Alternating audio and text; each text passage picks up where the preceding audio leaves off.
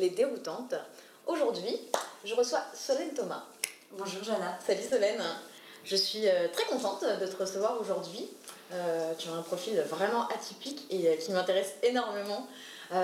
donc, ton vrai premier métier, tu es chasseuse de tête. Chasseuse de tête, c'est ça. Tout à fait. Ça fait peur déjà le mot, non? Ça fait peur. Moi-même, j'ai eu peur de ce mot longtemps. je, je, peux. Et aujourd'hui, je l'ai vraiment intégré. Et c'est vrai que mon premier métier, c'est de recruter des cadres dirigeants, des hauts potentiels pour des, des grands groupes, beaucoup de grands groupes, également des PME qui se transforment.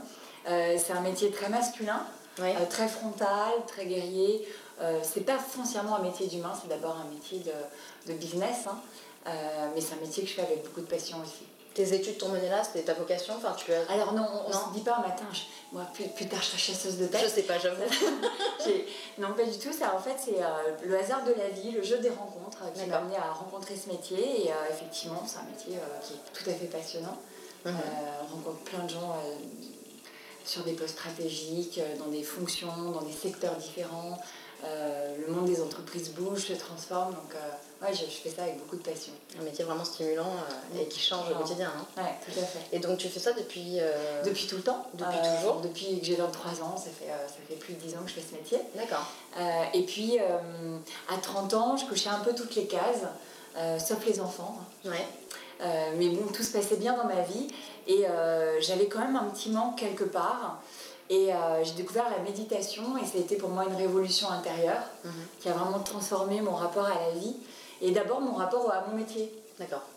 voilà, et j'ai commencé le chemin éclore à partir de, de cette étape-là de, de, la méditation. D'accord. Et la méditation est venue parce qu'il y avait un besoin non, en fait, c'est le goût du challenge. D'accord. Euh, c'est des techniques de méditation qui s'enseignent à travers des stages de 10 jours dans le silence total. Ah, Vipassana Exactement. Et en fait, euh, ouais, ça me grattait. Je me dit, tiens, est-ce que moi je serais capable de faire ça? Donc, euh, encore une fois, tout allait vraiment bien, mais je me sentais appelée.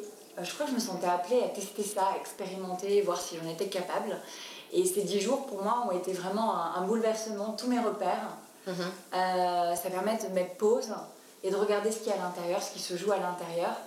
Et quand je suis revenue dans la vraie vie, entre guillemets, euh, mon regard sur, euh, sur moi, sur mon corps, sur mon travail, sur les autres, sur l'alimentation, enfin sur à peu près tout, a été bouleversé. Et, et je ne pouvais plus rester dans la vie que j'avais avant, tant les choses avaient euh, changé dans ma perception. Mhm. Euh, donc j'ai eu le sentiment qu'il fallait que j'agisse quelque part, que je voyais tout en plus grand et je trouvais ma vie toute petite en fait dans ce nouveau monde qui, euh, qui s'ouvrait à moi. Et là j'ai entrepris un voyage en Inde en me disant il faut, il faut, que je, faut que je trouve le, pourquoi de ma vie. Quoi. Enfin, voilà, c'est un chemin initiatique qui a démarré. Et, euh, et, en Inde, j'ai une prise de conscience face à une scène de, misère où je me suis dit je dois, je dois vraiment agir, j'ai trouvé où agir. Euh, c'est redonner du sens dans le monde du travail.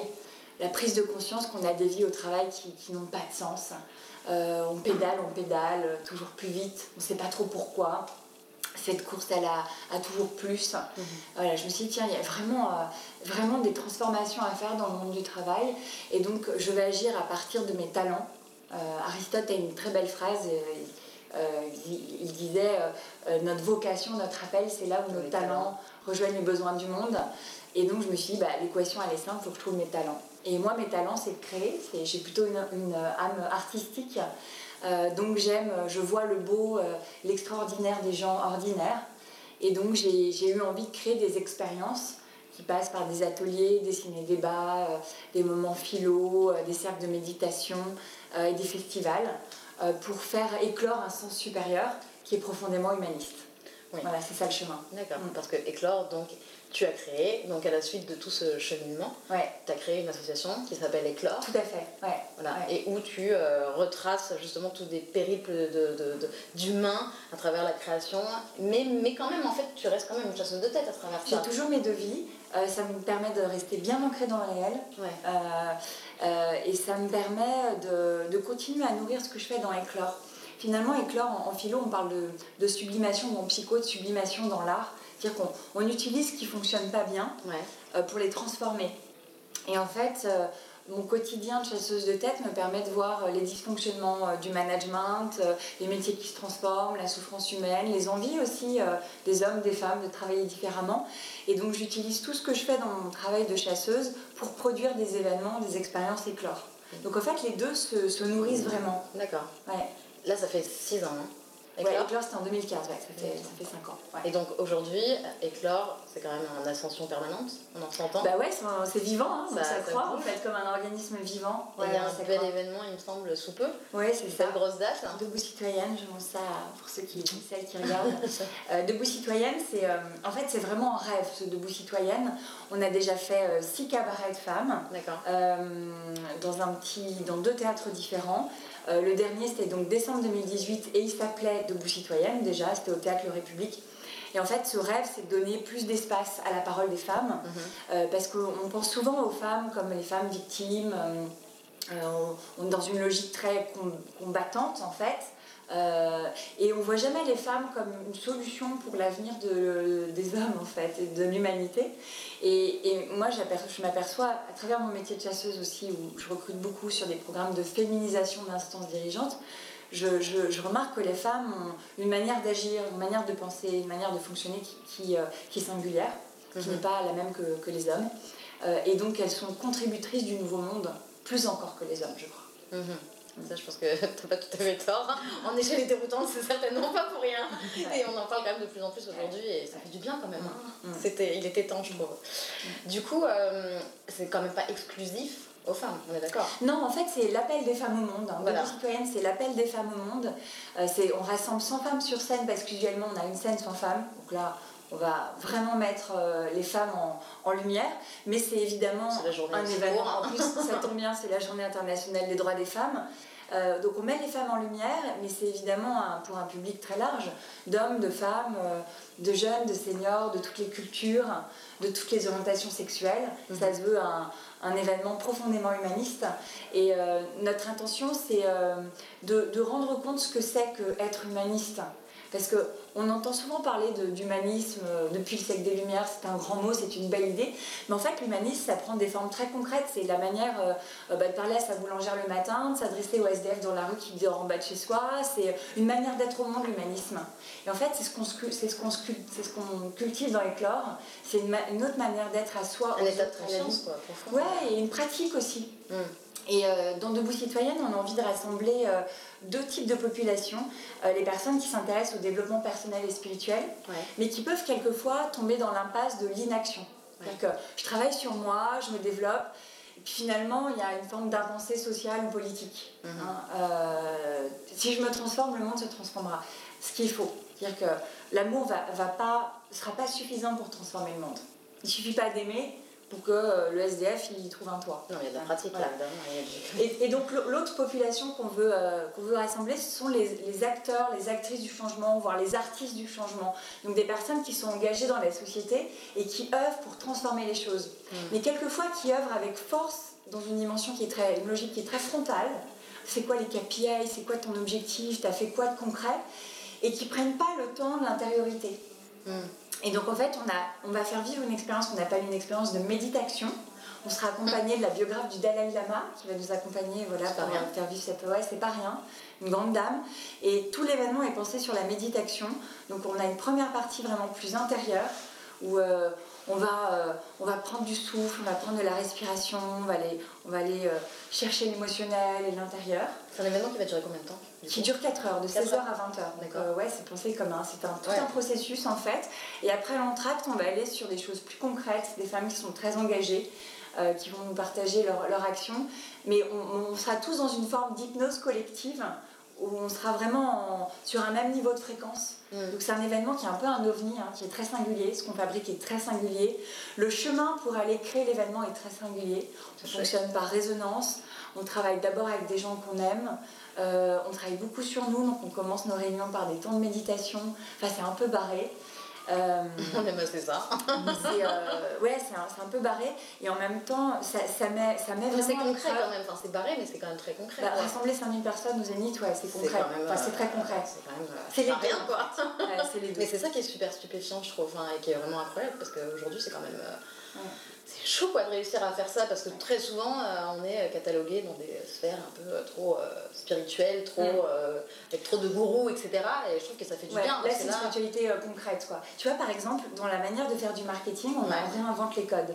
On a nos petits flyers Et quand on rencontre des personnes dans la rue qui sont souriantes, qui font des beaux gestes, il y a quelques jours, il y a une femme qui s'est étalée dans le métro. Il y a un street médecin qui est arrivé, qui était habillé en motard et qui avait un sac à dos en cuir et qui arrive et qui, qui prend soin de cette femme. Euh, qui attend les pompiers. Qui... Et euh, j'ai trouvé, j'étais avec euh, Colette qui, qui, est au cœur d'éclore avec moi et on était toutes les deux un peu subjuguées par ce geste. Mhm. Et on s'est dit, mais il faut absolument qu'on l'invite au Zénith parce qu'on veut remplir le Zénith de belles personnes. Voilà. Pas des personnes qui font des beaux discours, ou personnes qui veulent agir, ou qui travaillent sur elles, les deux en fait, mm, mm, mm. idéalement qui font les deux. Euh, et c'est ces personnes-là qu'on veut inviter. Et donc du coup, euh, au quotidien, on est tous avec nos petits flyers, et dès qu'on croise des belles personnes dans la rue, on les invite. Mais c'est super parce qu'en fait, c'est les maillons finalement d'une chaîne immense que vous êtes en train de construire. Une grande chaîne humaniste. Ouais, ouais, ouais. Et l'humanisme, voilà, c'est pas des, des, grands statuts, des beaux discours, des... non, c'est notre voisin, notre voisine on, a quelque chose de si innovant, c'est qu'on a des places suspendues. Je sais pas si tu connais le concept de café suspendu à Naples en fait. Si tu veux, euh, euh, tu as les moyens d'offrir un café à une personne qui n'en a pas les moyens, à SDF, tu achètes deux cafés, un pour toi et un tu mets en suspens. Ok, d'accord. Et donc nous on a des places suspendues. Donc euh, si tu veux profiter de cet événement et inviter également une personne que tu connais pas qui pourrait avoir envie de venir, tu achètes une place en suspens. Trop bien. Et on est en relation avec des grandes associations qui vont euh, faire venir euh, bah, des SDF, des immigrés, des personnes qui n'ont pas les moyens, pour des raisons économiques, culturelles, sociales, et on, les invite. C'est trop bien. Et est-ce que euh, le public va pouvoir interagir peut-être en direct avec vous? Oui, il y aura des moments, ça sera vraiment... En fait, c'est vraiment pensé comme une expérience collective, artistique. C'est pas juste des spectateurs qui viennent écouter des femmes. On n'a pas besoin d'éclore pour ça il y a plein, plein de colloques, plein de conférences où, on rencontre enfin, des femmes inspirantes prennent la parole. Donc euh, là, il y a vraiment des spécificités qui sont celles de l'œuvre collective artistique. Le public va interagir, il y a des moments d'interaction entre les personnes du public. Il y a une action numérique qui sera entreprise euh, enfin en finale au Zénith. Euh, les femmes qui prennent la parole, on les rassemble tous les jeudis soirs depuis le mois de décembre, hein, parce que comme je te l'ai dit, il y a 100 femmes. Donc on les rassemble par grade de 10-12 tous les jeudis soirs. Euh, on leur fait vivre une expérience de reliance pour qu'elles se sentent ensemble et qu'elles puissent porter ensemble un message collectif. Hmm. Euh, le récit collectif, euh, il est essentiel, donc c'est pas juste une agrégation de femmes inspirantes, c'est pas ça. Hein. Elles sont toutes ensemble. Il y a des femmes qui évidemment vont prendre la parole seules à des moments donnés, mais elles vont aussi prendre la parole ensemble. Et à la fin, on fait une finale, un bouquet final, donc ça c'est une surprise, mais qui sera vraiment très fort. Du coup, oui, chez les déroutantes, nous ce qu'on souhaite vraiment insuffler, c'est c'est inspirer euh, la nouvelle génération de femmes, ou pas nécessairement la nouvelle, mais en tout cas celle qui se retrouve plus aujourd'hui dans son présent, à changer de vie. Et quand même, tu as eu euh, ce moment, euh, pas d'électrochoc, mais ce moment où tu as eu besoin. Tu vois. Ouais, c'est quand même un électrochoc. Hein. C'est-à-dire que euh, Vipassana, c'est un électrochoc. Et je me dis, mince, en fait, la vie est pleine de possibles. C'est juste incroyable. Je ne voyais pas. tu t'ouvres au champ des possibles. Et après, tu dis, mais je, vais, je prends quel chemin? Enfin, quel, quel possible j'active dans ma vie? Et là, il y a une forme d'effroi possible. Et il y a un moment eu une décision. Cette décision, c'est de vrai pour un monde du travail plus humaniste. Et j'ai envie de dire, c'est un truc que je lâcherai jamais. quoi. C'est vocationnel. Hmm. dire que euh, je pense que c'est un chantier qui est infini, donc je pourrais revenir plusieurs vies, c'est chouette. Et, euh, c'est, euh, mais par contre, il y a à la fois l'expérience de l'infini qui s'ouvre, mais aussi une décision extrêmement précise, nette. Je me dis, c'est ça le chemin que je prends. Hmm. Mais la vie est aussi beaucoup plus douce de cette manière-là. Bah tu te sens complètement investi dans, dans, ta mission, enfin si on peut l'appeler une mission de vie, en tout cas, euh, voilà, tu es vraiment plus connecté à ce que tu dois faire parce que ça fait du sens, tout simplement. En c'est ça.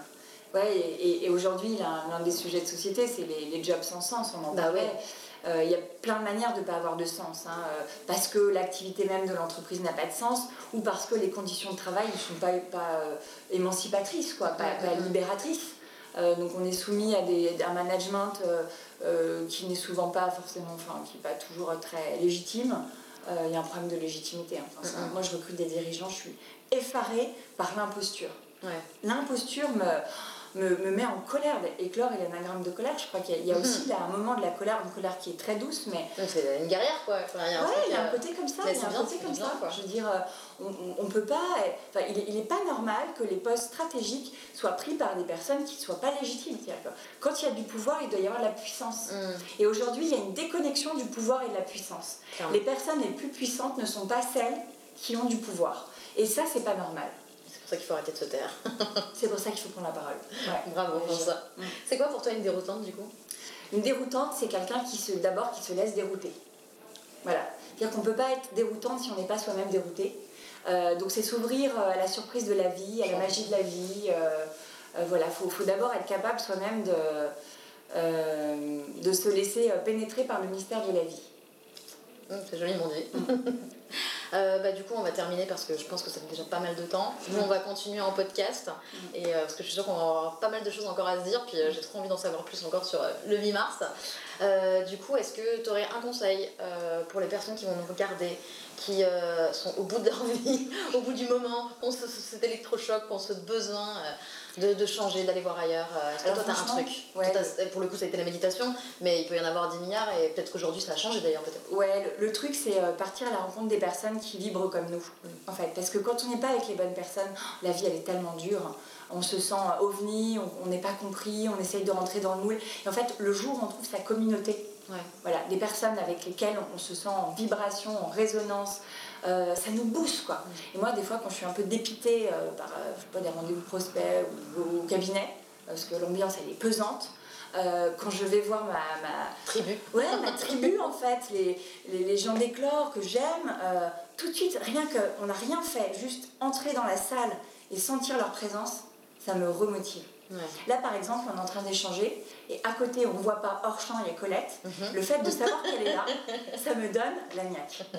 Ça fait du bien. Hommage à Colette. Colette, hommage. Donc, vive la tribu, en gros. Euh, vive les gens à la même énergie que nous. C'est ça.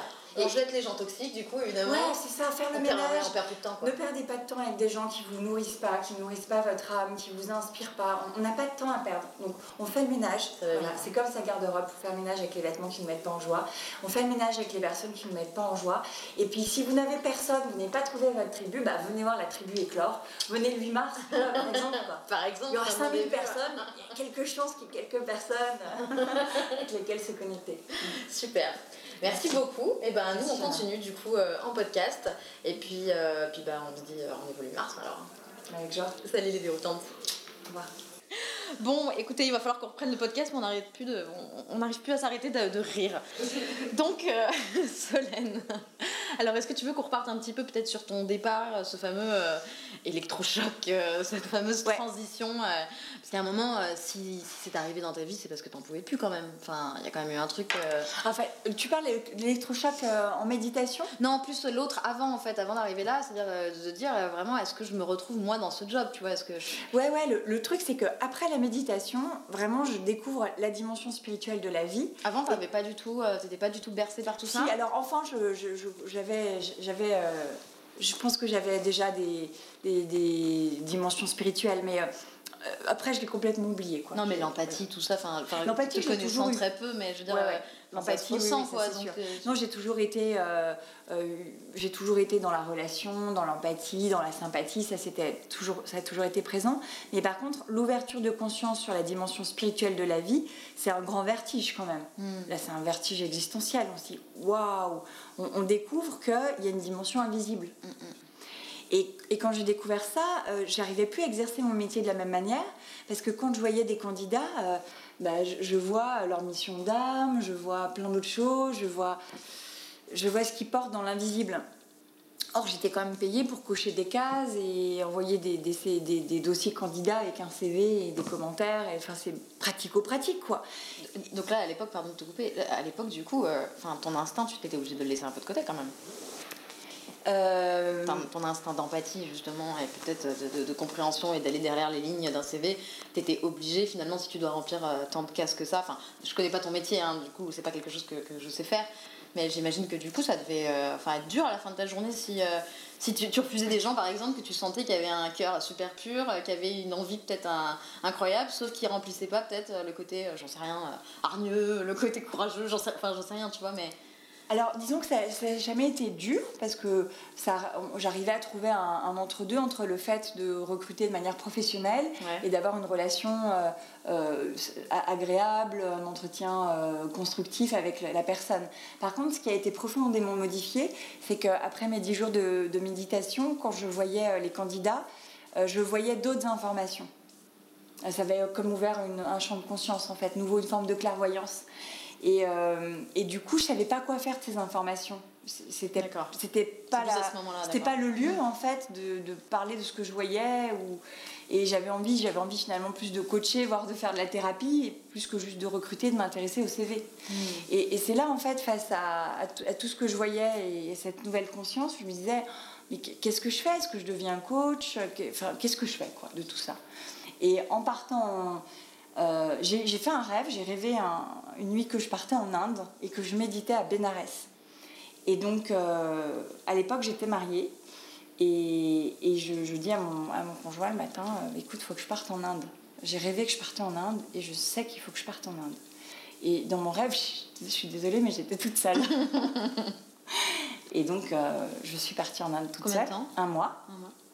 Et, et, je suis allée vivre mon rêve qui était de méditer au bord du Gange, sur les Ghats. Tu as des Ghats à Bénarès, un haut lieu mystique. Et, sauf que c'était pas du tout la bonne période parce que c'était la mousson et il y a pas les, y a les le, Gange est très haut et il n'y a pas les escaliers avec les gâtes. En fait, c'est pas du tout la période d'aller méditer au bord du Gange quoi. Et ça, ça marche pas du tout. C'est la mousson, t'as des moustiques partout. Dans et, et mon rêve m'avait trompé quoi. Je dis, et en fait, c'est juste 10 jours d'errance euh, à Bénarès, c'est pas tout le monde me dit mais pourquoi tu es à Bénarès, c'est pas la bonne période, tu sais? Oui, oui, je sais, oui, oui, je sais. Et, du coup, je me suis mais je me suis, je sais pas pourquoi j'ai fait ce rêve. Je, c'est pas du tout un rêve. J'étais en errance en Inde. Euh, je savais pas pourquoi j'y étais et en fait c'était difficile quoi. En plus être une femme en Inde c'est pas c'est pas très simple. Hmm. Du coup je repars à Delhi et euh, à Delhi je m'offre une bonne nuit d'hôtel, près de 10 jours un peu galère. Je prends un petit déj au lit le matin, une douche chaude, un truc un peu confort, ce que j'avais pas fait euh, les, dix, jours précédents. Et là, j'ouvre euh, le rideau, en fait, de l'hôtel, et je tombe sur un bidonville que j'avais pas vu la veille, avec des gamins euh, dans la misère qui jouaient dans les détritus, et enfin nus ou enfin.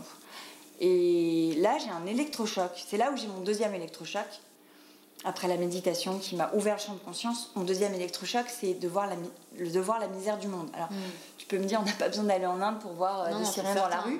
Mais en fait, dans cette période de, questionnement profond, euh, voir cette scène de misère de mon hôtel un peu confort, là, ça, ça provoque ouais, ce, décalage en fait qui, euh, me fait me poser une question très simple, c'est est-ce que je suis responsable de ça? Hmm. Et en fait, j'ai eu la réponse là, à ce moment-là. J'ai dit oui, et mon cœur a dit oui. Et ça m'émeut d'en reparler. Et euh, j'ai compris que j'étais responsable. Et je me suis dit, mais euh, je peux faire quoi? Je vais pleurer aussi, arrête. tu vois? C'est bien, on fume plus. et euh, ouais, je me dis, mince, mais en fait, donc je suis pas forcément coupable, parce que c'est pas à cause de moi qu'il y a, a juste 450 millions d'enfants qui n'ont qui ont pas de quoi bouffer et qui vivent dans des pays en guerre. Donc je suis pas coupable. Mais en même temps, j'ai une vie de bobo parisienne, je gagne bien ma vie, je vis au cœur de Paris, je, je me fais des bonnes bouffes tout le temps. Euh, je dis, oh, mais Solène, tu, tu peux pas vivre, tu peux pas continuer à vivre dans ton confort alors que le monde va mal, mm. en fait. C'est pas possible. Et, euh, et c'est là où et, j'étais vraiment en pleurs. Quoi. Je suis, pendant quelques jours après ça, j'étais très très triste. Et, euh, et, quand je suis revenue en France, je, je voilà, j'avais bien en tête, je devais agir. Mais comment? Où? Tu commences par quoi en fait? Bah Il y a tellement de, tellement de causes à embrasser, tellement de sujets. Et c'est là où on revient sur la phrase que je t'indiquais tout à l'heure, euh, Aristote. faut revenir à soi.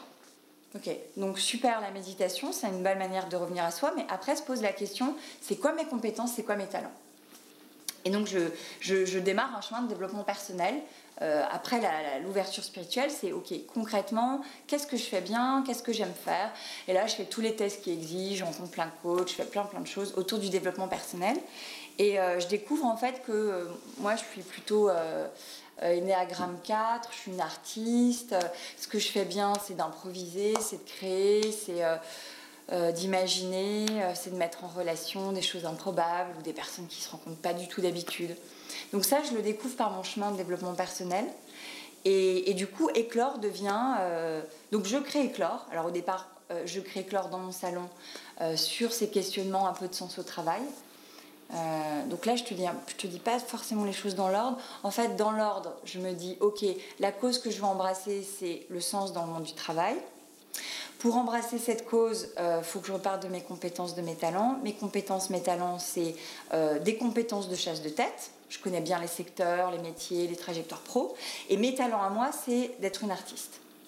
Donc du coup, je vais créer des expériences où je vais mélanger du développement personnel, de la méditation, de la philo, euh, des entrepreneurs inspirants. Je vais mélanger en fait tout ce que j'aime. Et je vais créer des expériences en utilisant mon âme d'artiste. Ça n'existe pas en fait. Enfin, ça n'existait pas en fait avant que tu le fasses. Non, et même aujourd'hui, je pense qu'en fait, il existe plein de choses euh, autour de, la, de plus de sens au travail. Hein. Il existe des collectifs, il existe plein de choses. Mais ce que fait Éclore, est, je pense, est, assez unique. Mm. Et euh, comme chaque fois qu'on trouve vraiment son ikigai et sa mission d'être, ben, en fait, même s'il y a des personnes qui ont dans le déclaratif euh, des messages assez proches, ce que fait Éclore est unique. Mm. Et, et j'ai vraiment, au fil des années, euh, développé, appris à assumer mon leadership, appris à assumer un leadership au féminin, on peut aussi en parler parce qu'il y a un leadership au féminin. Clairement. Et j'ai appris à assumer que mon leadership s'exprime dans le monde culturel, artistique. Hmm. Voilà. Et donc, euh, typiquement, ce qu'on fait depuis euh, maintenant 2015, c'est créer des expériences, des expériences qui sont un peu des ovnis, c'est-à-dire qu'il faut les vivre pour comprendre. on mélange tout ce qu'on découvre en chemin. Donc, euh, tiens, un jour, je découvre les constellations familiales. Ben, L'atelier d'après, euh, on va vivre quelque chose autour de la constellation familiale. Euh, je découvre la philo pratique en accompagnant des étudiants d'un master ITRS à la Sorbonne. Hop, on va mettre de la philo pratique. Enfin, voilà, c'est un, un, un méli-mélo de plein de choses.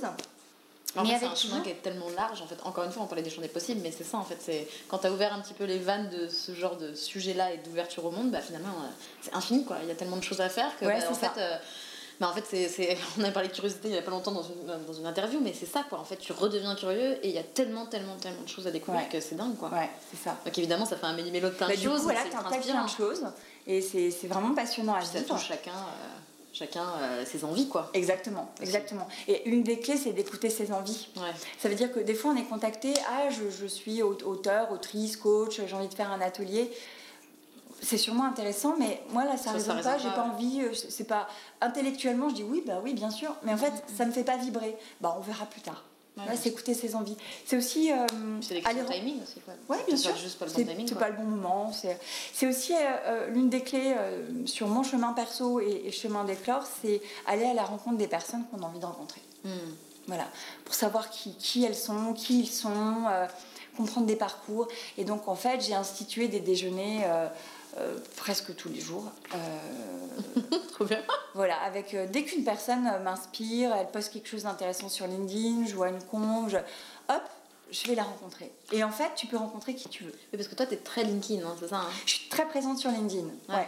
Alors, il y a une raison à, cela, c'est qu'il y a deux ans, j'avais mon métier chasseuse de tête d'un oui, côté. Bah, déjà, ouais. Et donc, qui, qui faisait que j'utilisais beaucoup LinkedIn, et de l'autre, Éclore. Et en fait, il y a deux ans, je me suis dit que j'étais un peu coupée en deux quand même. Parce que dans ma vie professionnelle de chasseuse de tête, j'étais beaucoup dans les codes et mhm. je, rentrais un peu quand même dans un moule. Et dans Éclore, paf, on fait péter tous les cadres, on invente, on crée, euh, c'est joyeux. Et donc, j'avais même deux, deux garde-robes, quoi. J'avais vraiment le mode chasseuse de tête, tu vois. Et puis le soir, j'ai un atelier, papa, Bipolarité, quoi. ouais, voilà, enfin, j'avais vraiment deux... J'étais pas les mêmes, j'étais pas la même, en fait. Et il y a deux ans, je me suis dit, je peux pas continuer à être coupée en deux. avoir euh, deux énergies, deux garde-robes, euh, deux langages, je peux pas. Je dois rassembler tout ça. Mais en fait, j'avais l'impression que dans mon métier, ce que je faisais, qui j'étais dans Éclore, n'avait pas sa place. Hmm. Le sentiment que je pouvais pas être qui j'étais, foncièrement. Et euh, j'ai fait le, le, vœu, en fait, de travailler qu'avec des clients qui me ressemblaient. C'était il y a deux ans. Et je me suis dit, comment je fais pour rencontrer des dirigeants humanistes, des dirigeants qui font du développement personnel, qui sont sur du leadership serviteur qui... Comment je fais pour les rencontrer? Parce que je rencontrais plein de gens bien, mais pas forcément des décideurs. Mmh. Or, c'est les décideurs qui me donnent des missions de chasse. Je voulais rencontrer des décideurs humanistes, et euh, donc j'ai décidé de faire mon coming out numérique. Euh, pour vraiment montrer qui j'étais, comment je fonctionnais, euh, cette spiritualité qui m'anime, ce, goût de l'humain, et plus que du sang, hein, le goût de l'humain. Et du coup, euh, je me dis, LinkedIn est sûrement mon meilleur ami. Donc j'ai décidé de, créer une ligne éditoriale qui me permettrait vraiment de réunir mes deux vies, mes deux univers. Alors la contrainte, c'est qu'il faut s'exprimer d'une manière qui, soit audible par euh, le monde corporate, mm-hmm. mais en même temps, il y, a une ligne de crête où on peut dire plein de choses. Et donc, j'ai trouvé une technique, d'ailleurs, qu'on transmet dans le cadre d'Atelier Éclore sur construire son identité numérique. Une technique en trois temps, où d'abord, on refait son identité sur compétences, talent, vocation. Donc j'ai recréé mon profil LinkedIn euh, euh, sur ces trois niveaux logiques.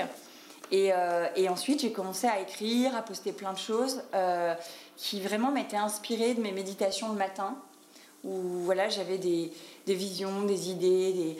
Et j'ai un peu travaillé pour trouver une manière de partager mes inspirations mm-hmm. qui soit complètement décalée, mais en même temps euh, acceptable par le monde des entreprises. D'accord. Et j'ai trouvé. Ouais, bah oui. Voilà. Et un jour, j'ai fait un post qui a eu 40 000 likes. Truc paf. Et ce post, je l'ai fait parce qu'un matin, j'ai rencontré trois candidats différents, de très bons candidats, et tous me disaient le management euh, fonctionne pas. quoi. Il y a un problème de, management. Et trois, la suite, je me suis dit, quand même, ça, dit quelque chose de la société, c'est pas que le hasard, tu vois. Et du coup, j'ai fait un post là-dessus assez simple, mais où je vais questionner, quoi. J'ose des questions, euh, pour le coup, déroutantes, quoi. J'ose euh, poser des mots, j'ose euh, ce que tout le monde pense mais ne dit pas. Mmh. J'ose avoir des réflexions philo, j'ose faire de la poésie, enfin, j'ose casser les codes de LinkedIn. Et, mais toujours dans un profond respect de mon employeur, de mes clients et du monde corporate. Est-ce que ça a commencé à perturber un peu ton employeur quand même ou pas? Ouais, quand même. Ouais. quand même. Ça n'a pas été que facile. Elle est sympa, Solène.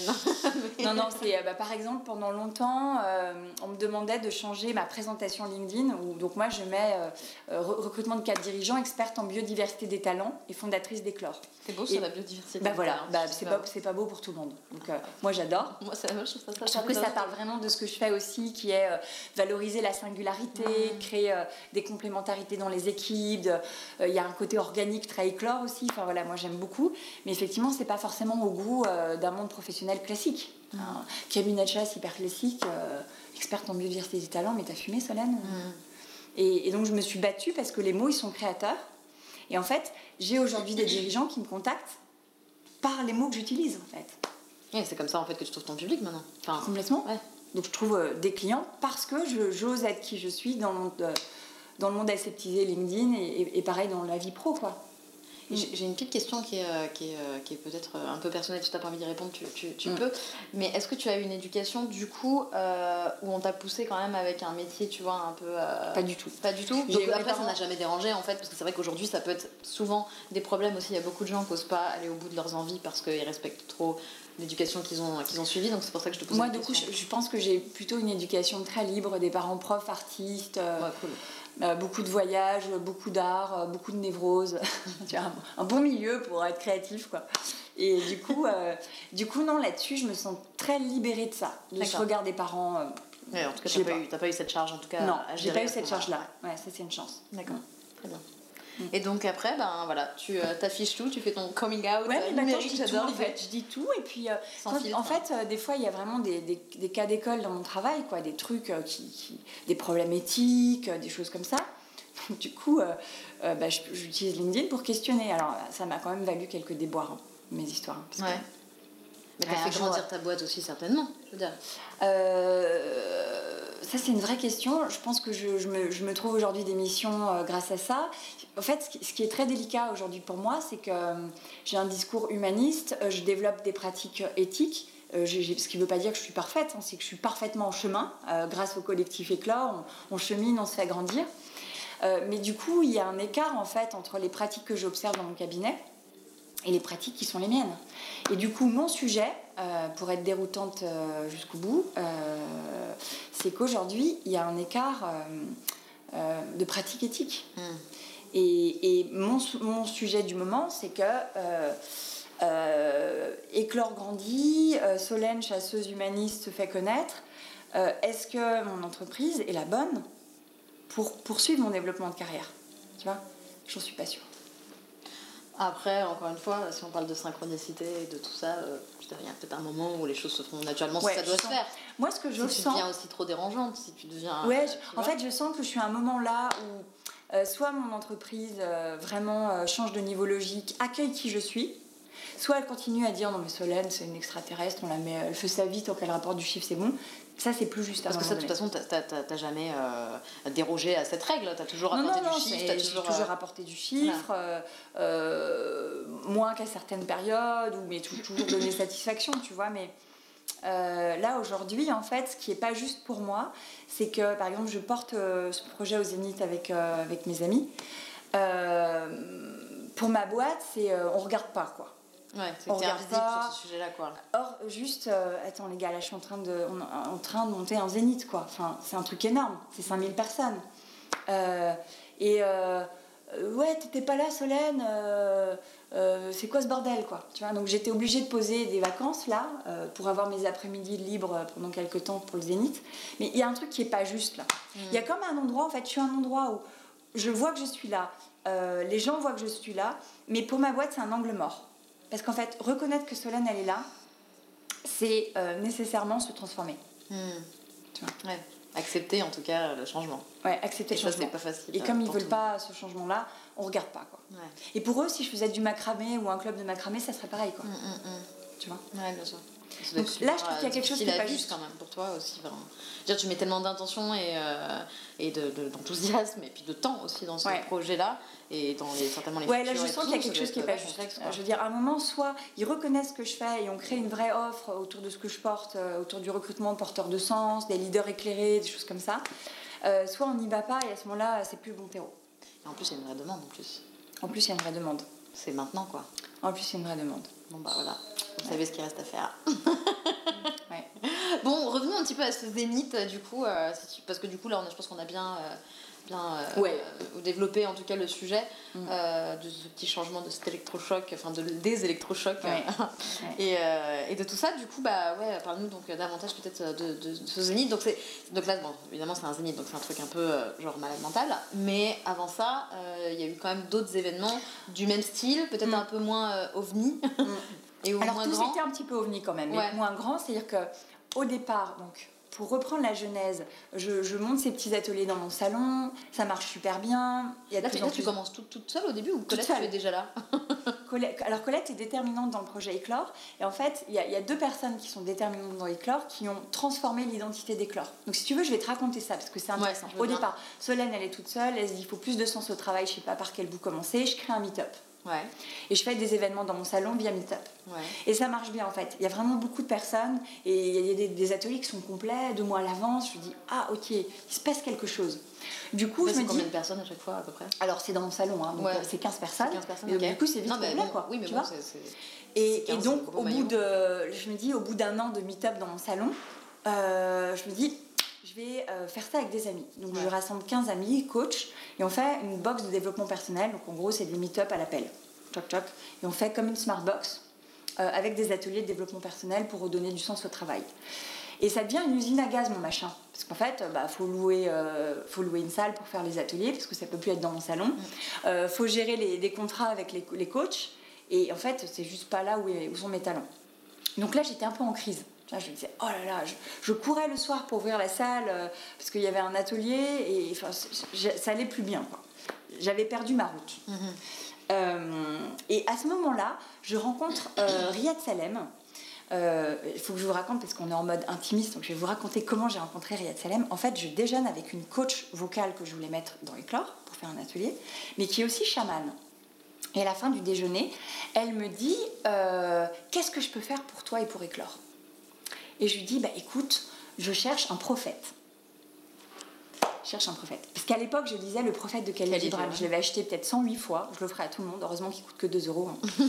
Euh, donc je le ferai à tout le monde. J'avais tout le temps 3-4 exemplaires. Le prophète. Et donc elle me, elle me pose la question Le prophète. Des fois, on est quand même bien barré. Parce que répondre ça, c'est complètement barré. Quoi. Mais ce qui est encore plus déroutant, euh, t'as vu hein Ce qui est encore plus déroutant, c'est qu'elle me répond euh, J'en connais un faites le test, hein, demandez à vos potes qui connaît un prophète. Vous verrez que c'est assez improbable. Elle me dit J'en connais un. Il s'appelle Riyad Salem. Tu verras, il est juste. Il est incroyable. Tu connaissais pas du tout, tu savais pas qui Je c'était. sais pas d'où il sortait et tout, je regarde qui il est et tout. Je me dis, ah ouais, quand même, le mec, il est juste incroyable ce gars. Euh, Est-ce que tu vous- peux nous, nous dire un petit peu Ouais, en fait, c'est un, un- euh, un, un- champion paralympique, entrepreneur social, euh, très très engagé dans la transition sociétale. Il, est né sans jambes avec un seul bras. euh, en Tunisie, euh, il a passé 20 ans dans les centres. il a un- chemin de résilience par le sport de haut niveau. Il a fait 5 Jeux paralympiques, 4, Paris-Dakar humanitaires. Euh, à 20 ans, il sort des centres, il a des médailles dans tous les sens. Euh, il veut travailler, personne ne veut de lui dans le monde du travail parce qu'il est euh, des dreads jusqu'aux fesses, en fauteuil roulant, en là-bas. Enfin, trop un ovni, quoi. Donc, personne ne veut de lui. Il dit bah, puisqu'on ne veut pas de moi, je vais monter des associations. Sauf que comme il fait les choses en grand, ces associations, bah, c'est, euh, on accompagne 30 000 gamins, euh, on fait euh, des événements, c'est 10 000 personnes sur le champ de Mars. Voilà, il fait des trucs euh, assez dingues. Je pense que je pourrais passer une heure à raconter qui il est. Donc je vous invite à voir des vidéos de lui, Riyad Salem, R-Y-A-D-H, Salem, S-A-2-L-E-M. Le prophète. Voilà, le prophète. Alors, le prophète, ça marchera pas. hein. Riyad Salem. Mais moi, je sais pas pourquoi tu me sais, ça ça a Voilà. résonné en me disant faut que je fasse les déroutants parce que c'est un déroutant quoi, c'est Ouais. dingue. Pour le coup, Dingue, et en plus avec Roux, c'est vrai, bah, tu vois, on est connectés. hein. Et euh, en plus, il a une part féminine euh, assez marquée, donc ça peut être la déroutante aussi. Et du coup, voilà, donc je pars à la rencontre de Riyad, et quand je le vois la première fois, euh, je pleure. Donc je veux faire un hackathon euh, pour les talents atypiques, pour aider les talents atypiques à trouver un emploi. Et Riyad me dit, j'adore l'idée, mais il ne faut pas que ce soit un hackathon et une fête. Il ne faut pas que ce soit pour 100 bobos parisiens, mais pour 1000 personnes et ouvert au grand public. Et du coup, je lui dis, c'est barré, ça me plaît. Et du coup, on se met en tête de faire cet événement pour au moins 1000 personnes. Et du coup, ça a été notre premier gros événement. Euh, à la Villette, il y a même eu 1500 personnes. Ça prend un peu de. Hein? Ouais, ça prend du peps. quoi. Mais c'est vraiment grâce à lui parce que De se moi, dire 1000 tout de suite. en fait, moi, j'aurais jamais osé. Et là, c'est aussi, euh, tu vois, c'est aussi l'énergie euh, masculine où on fait les trucs en grand. Quoi. Moi, j'aurais pas osé. Hmm. Tu vois, je serais restée sur des petits trucs confidentiels, très quali. Et lui, il a mis du quanti dans le quali. Dans le quali. Ça, c'est vraiment, je lui dois ça. C'est pour ça qu'en fait, Éclore, là, à ce moment-là, a pris un virage. Se dire, on peut impacter la société. J'aurais pas eu, j'aurais pas osé penser ça. Pas tout de suite. Je me serais jamais dit, mais, enfin, je me serais dit, mais, qui- mais qui tu es pour impacter en grand, quoi? Dé- Déjà, fais tes petits coachings, là, c'est bien, tu vois. Non, là, on va impacter. Et donc, le développement personnel, c'était plus le sujet d'éclore. Là, vraiment, c'était, euh, on, on impacte, on donne du sens à, à- à des milliers de personnes. Et on a fait ça en partenariat avec Pôle Emploi Innovation. Et du coup, ce premier événement, euh, il, il a eu une dimension très institutionnelle, parce qu'on a fait un POC, un Proof of Concept avec Pôle Emploi, qui finançait une partie de l'événement. Et donc, il y avait une dimension, il fallait remplir des dossiers, fallait... Et en fait, euh, j'ai en plus fait ça à côté de mon travail. Euh, et donc, un gros événement avec une dimension très institutionnelle, il y avait 70 intervenants sur une journée. En fait, après cet événement, j'ai fait un burn-out. Alors, le, le mot burn-out, je ne l'avais jamais posé, mais pour de vrai, c'est ça c'est que pendant, pendant euh, 10 jours, j'étais alitée, j'avais plus d'énergie, j'étais pas capable de célébrer le succès alors que ça avait été un succès. Parce qu'en fait, ça m'avait demandé trop d'énergie, parce que j'étais pas allée dans l'énergie de l'artiste, c'était euh, gros événement, quoi. Tu vois, c'était gros événement, organi- très organisé, très institutionnel. Et, et moi, je suis très désorganisée. Donc, ça m'avait demandé beaucoup d'efforts. Et du coup, à ce moment-là, je fais une méditation, je me dis, ok Solène, mais du coup, tu veux faire quoi avec Éclore? Qu'est-ce qui ne va, qu'est-ce qui ne te fatiguera pas? Parce que tu fais pas ça en plus pour te fatiguer. Et euh, là, j'ai vu une scène de femmes euh, dans un théâtre prendre la parole. Et ces femmes, c'était mes amies, c'était des femmes que j'aimais en fait. Et je me suis dit, mais ça c'est génial. Au lieu de faire un événement à 1500, je vais faire un événement à 150 personnes avec des femmes que j'aime, je vais les mettre sur, la, sur une scène. Et, et là, je suis allée chercher mon âme d'artiste. Et euh, c'est à ce moment-là, pour de vrai, que j'ai fait l'énagramme et que euh, j'ai compris que j'étais une artiste. Et donc, on a fait le premier cabaret de femmes, euh, c'était le 8 mars 2017, au, au théâtre, un petit théâtre vers Bastille, à Chapelle des Lombards. Et en fait, on a été complet. On n'a pas, moi, j'ai pas, pas eu le sentiment de travailler. Ça s'est fait de manière hyper fluide. J'ai appelé 10 potes en disant euh, J'ai envie de vous mettre sur scène, je vous aime. Et euh, c'était magique. Il s'est vraiment passé quelque chose. Et le lendemain matin, je dis euh, toujours à Riyad, qui est un peu un mentor, je dis Riyad, putain, c'est dingue, parce que finalement, la Villette, le premier festival Éclore, c'était 1500 personnes, 9 mois de travail, éreintant, je suis alitée. Là, il y a 10 fois moins de personnes, mais c'est magique, je suis régénérée, euh, c'était hyper facile à faire. Et il me dit, bah oui, c'est normal. là, tu es dans tes talents. Mm. Et donc là, j'ai compris qu'effectivement, mon truc à moi, c'était la dimension artistique. Et on a rebaptisé Éclore Mouvement Culturel. Euh, on crée en fait de la culture. Je suis chef d'orchestre de tout ça. Euh, j'impulse les idées, je, vois ce qu'on pourrait faire. Et après, il y a une super team qui fait qu'on porte les projets, mm. qu'on les crée. Donc moi, j'apporte plutôt, on va dire, l'esprit euh, d'éclore. Riyad, que j'ai rencontré en 2016, il apporte euh, euh, la force en fait et, la matière. Donc c'est grâce à Riyad qu'on a le Zénith par exemple. Et puis il y a eu la rencontre avec Colette qui a été également déterminante parce que Colette, elle a un talent pour relier, pour fédérer, pour, pour faire adhérer. Elle a une gouaille aussi, enfin voilà, Colette, Colette, tu l'adores. Et euh, Colette, on l'a connue la veille d'une campagne législative dans laquelle m'a embarqué Riyad. J'ai été candidate suppléante pour une campagne législative. On a rencontré euh, Colette la, veille de lancer la campagne sur un cercle de méditation de femmes qu'on faisait dans le cadre d'Éclore. Donc j'ai connu Colette via un meet-up. Elle est venue dans cet atelier Éclore. Et depuis, on ne se quitte plus. Et Colette, en fait, elle participe aussi à, l'identité d'Éclore parce que c'est elle qui a euh, euh, mis en place toute la stratégie de com, toute la stratégie euh, des adhésions. C'est depuis Colette est là qu'on a des adhésions. Euh, parce qu'avant, moi, j'avais pas pensé à faire des adhésions pour une association, c'est pourtant tellement évident. Mais voilà, moi, ce qui comptait pour moi, c'était de créer, quoi. Mm-hmm. L'organisation, quoi, c'est pas mal, quoi. Ouais, voilà. Donc, Colette est quand même vraiment déterminante aujourd'hui. Et après, il y a d'autres personnes euh, vraiment, vraiment, au cœur d'éclore aussi qui, apportent chacune euh, sa sensibilité, son intelligence, sa couleur au projet. Donc c'est un projet très vivant. Euh, mais on a quand même identifié qu'il y avait trois personnes au cœur, au cœur du cœur. moi qui apporte l'esprit, Riyad qui apporte le corps et Colette qui apporte les membres. Pour simplifier. Et d'ailleurs c'est très drôle parce que pour de vrai, Riyad n'a pas de membres. Enfin, il a, il a il lui, manque des membres, donc c'est, enfin, symboliquement, c'est hyper fort en fait. Mm. Donc voilà, donc Colette apporte les membres, et euh, c'est drôle de dire comme ça. elle rameute, elle ratisse. Euh, après, euh, autre chose particulière à ce qu'on vit dans Éclore, c'est qu'on a créé une équipe cœur, on appelle équipe cœur, et on se rassemble tous les lundis soirs euh, pour euh, des temps de méditation et de cercle de résonance. Et en fait, c'est des moments où on ne produit pas, on n'est pas là pour créer des événements, pour faire vivre euh, l'association, on est vraiment là pour prendre soin les, uns des autres. Et en fait, ces cercles de résonance, on les a mis en place il y a un an et demi parce qu'on avait un festival à créer. Et on s'était rendu compte que quand on crée des gros événements, il y avait de la tension et qu'on n'était pas forcément très humaniste. Or, quand même, ce qu'on veut propager, c'est une onde humaniste. Donc on s'est dit, si nous-mêmes, on n'est pas respectueux les uns avec les autres, euh, ça ne fonctionne pas. Donc on s'est offert des temps de partage avec des rituels qu'on a développés qui sont des cercles de résonance, où on médite quelques minutes. Ensuite, chacun dépose sa météo intérieure, ce qu'il a vécu dans la semaine. On s'écoute vraiment, on, est, on écoute très active. Bâton de parole un peu. Ouais, voilà un peu cet esprit-là. Et c'est très nourrissant, c'est très fort. Et, là, dans le projet euh, Debout citoyenne qu'on porte, on essaye de garder cette qualité-là de présence à soi et aux autres. Donc euh, une approche très euh, méditative, mhm. mais en même temps d'agir très concrètement. Et ça, c'est un sacré challenge. Parce que quand tu es, avec des, voilà, es au bord de la piscine ou, ou dans un salon cosy, tu pratiques un peu de méditation, tu partages en vérité, c'est génial. A priori, il n'y aura pas trop de problèmes. Mais par contre, quand euh, tu veux porter un gros projet très concret où il faut aller chercher euh, euh, des partenaires, il faut ouvrir la billetterie, faut, c'est très, très concret, comment tu fais pour, pour garder cette qualité de présence à toi, aux autres? C'est un petit peu un challenge. Ah, bah, Et c'est ce qu'on l'expérimente. C'est ce qu'on veut en fait partager dans la société, donc on l'expérimente nous-mêmes. Hmm. On se met en cohérence. On ne peut pas inviter le monde à se transformer si on ne se transforme pas soi-même. Donc on veut porter au monde les transformations qu'on vit nous-mêmes. D'accord.